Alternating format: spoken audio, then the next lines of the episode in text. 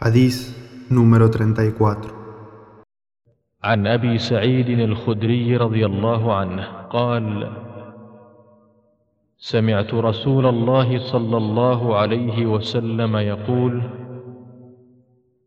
من رأى منكم منكرا فليغيره بيده فإن لم يستطع فبلسانه فإن لم يستطع فبقلبه وذلك اضعف الايمان رواه مسلم Dijo Abu Sa'id al-Khudri, radiallahu anhu, oí al mensajero de Allah, sallallahu alayhi wasallam, decir, quien de vosotros vea un hecho repudiable, que lo cambie con su mano.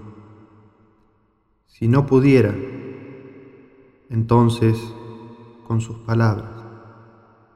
Y si no pudiera, entonces que lo repruebe en su corazón. Y esto es lo más débil de la fe.